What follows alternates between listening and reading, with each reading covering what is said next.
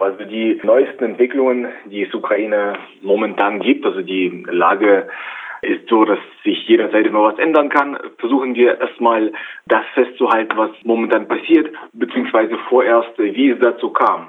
Also es geht um die grundsätzliche Frage, wohin steuert die Ukraine, die Europäische Union oder eben diese Zollunion mit Russland. Das Assoziierungsabkommen mit der EU ist ein langjähriger, kontinuierlicher Verhandlungsprozess.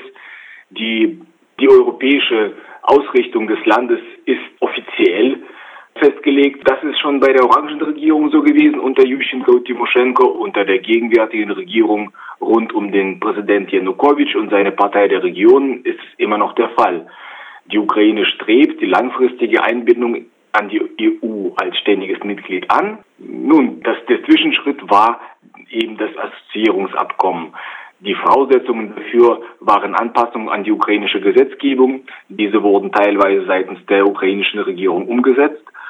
Und dann eben die Freilassung für Julia Timoschenko, die ehemalige Premierministerin. Sie ist seit zwei Jahren und drei Monaten in Haft. Da sie jedoch krank ist, stellte sich die Alternative dar, die Gefangene zur Behandlung nach Deutschland zu holen. Darüber konnten sich die Regierungsvertreter aber nicht einigen. Insgesamt ist im ukrainischen Parlament eine Regierungsmehrheit aus der kommunistischen Fraktion und dann gibt es eben diese größte momentan Partei der Region, die mit dem amtierenden Präsidenten Janukowitsch verbunden ist. Die Opposition im ukrainischen Parlament besteht aus der Partei von Julia Timoschenko, Batjuschina, der Partei von Vitali Klitschko und der national orientierten Partei Svoboda. Und dann gibt es noch einige parteilose Parlamentarier. Diese drei Parteien, welche hauptsächlich die Opposition bilden, besitzen aber nicht genügend Stimmen, um die gesetzesrelevanten Entscheidungen treffen zu können. Zudem ist die Ukraine nach einer 2010 erfolgten Reform eine präsidial-parlamentarische Demokratie. So wurde das Ganze deklariert. Und der Präsident hat damit insgesamt mehr Befugnisse als das Parlament. Damit das Verständnis für die gesamte Lage noch vielleicht etwas besser ist, mit der Amnestie für die für Julia Timoschenko hat der Präsident jedoch sich darauf nicht eingelassen. Eine Therapie in Deutschland sei nur unter dem kompletten Ausschluss der Öffentlichkeit möglich, hieß zwischenzeitlich. Aber eben auch das ist nicht zustande gekommen, denn im Laufe des letzten Monats gab es einige Reisen des Präsidenten Janukowitsch zu den Gesprächen mit Wladimir Putin, dem russischen Staatschef. Die beiden trafen sich ja unter verschlossenen Türen und manchmal wurde auch versucht, diese Treffen gar geheim zu halten sowas Konspiratives wie eine russische Militärbasis und die beiden sitzen dann dort und reden Tacheles und ganzen diplomatischen Firlefanz. Äh, auch gab es keine offiziellen Statements zu diesen stattgefundenen Gesprächen. Und dann eben am 22.11., also Donnerstag letzte Woche, diese Pause in den Verhandlungen zu dem Assoziierungsabkommen, welche das ukrainische Ministerkabinett manifestiert hat. Das war, damit hat wirklich niemand gerechnet. Und genau aus diesem Grund sind die Menschen auf die Straßen gegangen. Ein neuer Terminus wurde eingeführt, Euromaidan, also die Demonstration für die weitere Annäherung der Ukraine an die EU, mit der Referenz auf den Unabhängigkeitsplatz in Kiew, also den Maidan Nezalezhnosti, dem Ort, wo einst 2004 die Orangenrevolution stattgefunden hat. Diesmal ist die Anzahl der Protestierenden nicht so hoch wie zu der Orangenrevolution, aber am vergangenen Sonntag haben allein in Kiew Schätzungen zufolge über 100.000 Menschen an diesen proeuropäischen Protesten teilgenommen. In anderen ukrainischen Städten, sogar weltweit, fanden ebenfalls Demonstrationen statt und die Aktionen werden fortgesetzt. Jeden Tag und Abend bis zum 28.11., dem Tag, wo in Vilnius dieses Assoziierungsabkommen zwischen der Ukraine und der EU unterschrieben werden sollte, haben die Menschen vereinbart, täglich gegen diese Entscheidung des Regierungsapparates zu protestieren. Jetzt hast du schon angesprochen, dass in Kiew die Menschen auf die Straße gehen. Ist das die urbane Schicht oder wer geht da auf die Straßen? Wer demonstriert gegen diese Entscheidung der Regierung? Diesmal sind es vor allem, was auch von vielen festgestellt wird, sind es vor allem junge Leute. Also man muss ja sagen, das sind ja nicht die ersten Proteste, während der Regierung unter Präsident Janukowitsch.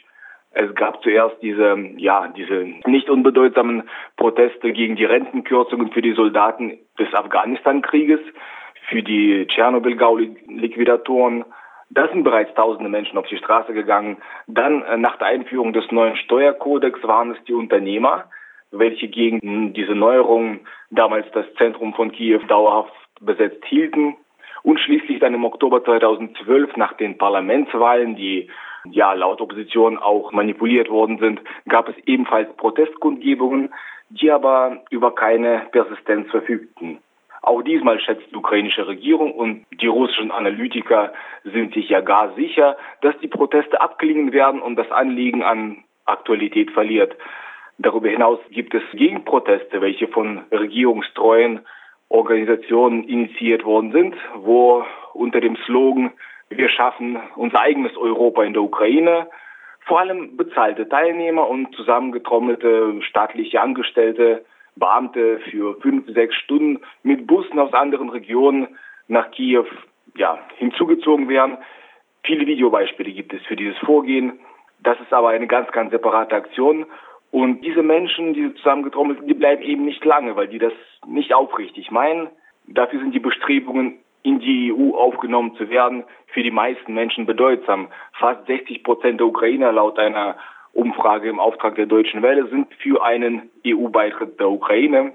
Die Polizei sowie Spezialeinsatztruppen haben es mehrmals versucht, in Kiew Demonstranten an bestimmten Aktionen zu hindern. Jedoch sind es einfach zu viele Menschen und sie drückten sich den Weg durch, um beispielsweise die aufgestellten Zelte zu verteidigen oder Beschallungsanlage vor dem Gebäude des Ministerkabinetts zu installieren. Insgesamt gibt es in Kiew drei öffentlich besetzte Stellen momentan. Zum einen ist eben dieser Unabhängigkeitsplatz Maidan, wo als erstes spontan wieder via Social Media die Menschen sich zusammengetroffen hatten. Und dort ist eigentlich keine Parteisymbolik vorhanden. Da sind einfach nur Menschen, die äh, gut gelaunt äh, mit Fahnen der Europäischen Union, mit den Fahnen der Ukraine ihr Protest ja, kundtun. Dann gibt es die Europeiska Plosche, der Europaplatz, wo die oppositionellen Parteien stark vertreten sind.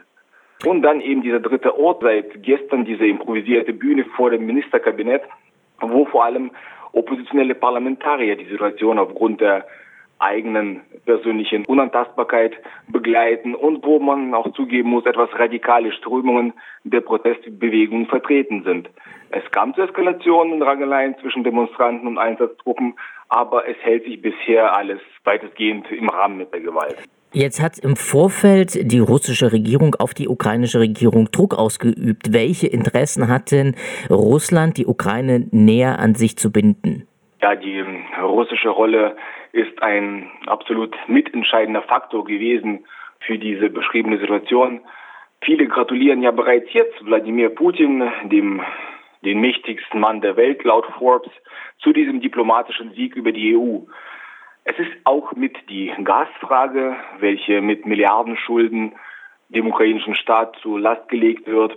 Damit verbunden ist auch der starke Wille des Kreml, die Ukraine an die Zollunion, die bisher aus Russland, Belarus und Kasachstan besteht, die Ukraine damit zu integrieren. Russland verschlechtert die Bedingungen für Handelsbeziehungen mit der Ukraine kontinuierlich und in den letzten Monaten umso drastischer.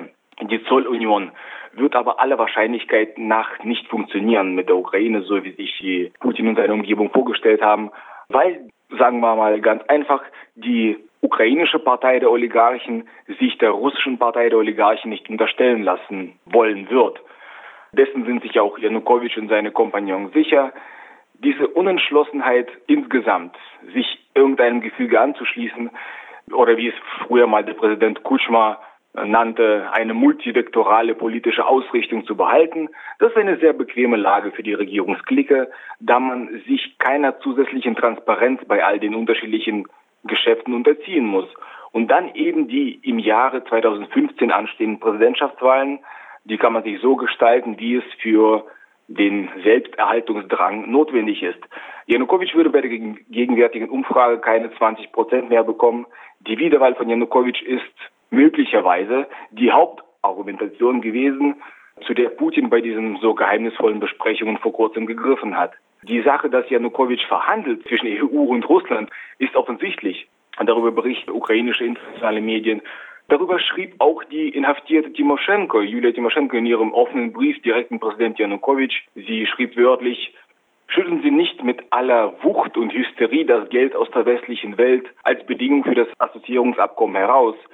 Das sind die Manieren eines Höhlenmenschen. Unterschreiben Sie das Abkommen und der Westen würde es Ihnen selbst bringen.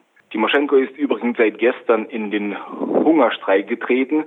Sie hat auch unter anderem EU-Vertreter gebeten gehabt, das Abkommen ohne die Bedingung ihrer Freilassung zu unterzeichnen. Es ist aber gar nicht so weit gekommen, wie wir sehen. Ja? Präsident Janukowitsch rapportierte gestern im Fernsehen, dass der Kurs der Ukraine zweifelsfrei europäisch bleibt. Da gibt es aber eben diese vorübergehende Schwierigkeiten. Janukowitsch wörtlich, wie ein Vater die eigene Familie ohne Brot nicht lassen kann, so auch ich werde die Menschen nicht mit den Problemen allein lassen. Problemen, die auftreten können. Der Druck, den wir spüren, kann dazu führen, dass die Wirtschaft zum Stehen kommt und Millionen von Bürgern auf die Straße geworfen werden. Damit ist nochmal natürlich deutlich geworden, wie ausgiebig dieser Einfluss aus Moskau Janukowitsch getroffen hat.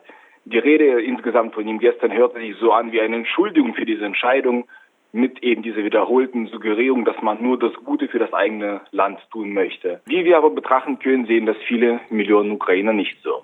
Ist für die Ukraine von Vorteil, näher an die EU zu rücken oder hat die Ukraine auch ein bestimmtes Interesse daran, die Beziehungen zu Russland auf einem guten Niveau zu lassen, zu behalten? Es ist natürlich eine Frage der, der Periode, um die man sich Gedanken machen möchte. Es ist meiner Auffassung nach eben dieses momentan Dilemma mit diesem EU-Assoziierungsabkommen, weil insgesamt wäre das natürlich ein Fortschritt für die Ukraine mit der Möglichkeit zu effizienteren Kontrollen über die demokratischen Instrumente im Land. Kurzfristig wäre eine wirtschaftliche Schwäche der Ukraine durch eben diese russischen Sanktionen wahrscheinlich. Daher ist es im Prinzip ja ambivalent. Kirill, letzte Frage. Die Ukraine liegt geografisch zwischen der Europäischen Union und Russland. Wohin wird sich das Land in Zukunft politisch ausrichten? Man hat ja gehofft, dass das der größte Schritt insgesamt für die Ukraine wäre, mit dem Assoziierungsabkommen sich ganz deutlich nach Europa zu orientieren. Jetzt eben dieser absolut unerwartete Schritt. Es lässt sich schwer prognostizieren, wie die Ukraine, wie die gegenwärtige Regierung in der Ukraine sich weiterhin verhalten wird. Ich glaube, es werden noch einige Überraschungen folgen. Und langfristig gesehen ist es natürlich das ganz deutliche Appell, in die EU aufgenommen zu werden. Und alles andere können wir nur betrachten. Und ich hoffe, wir, wir hier in Deutschland und ja, auch Radio Quarks bleibt an der Sache dran.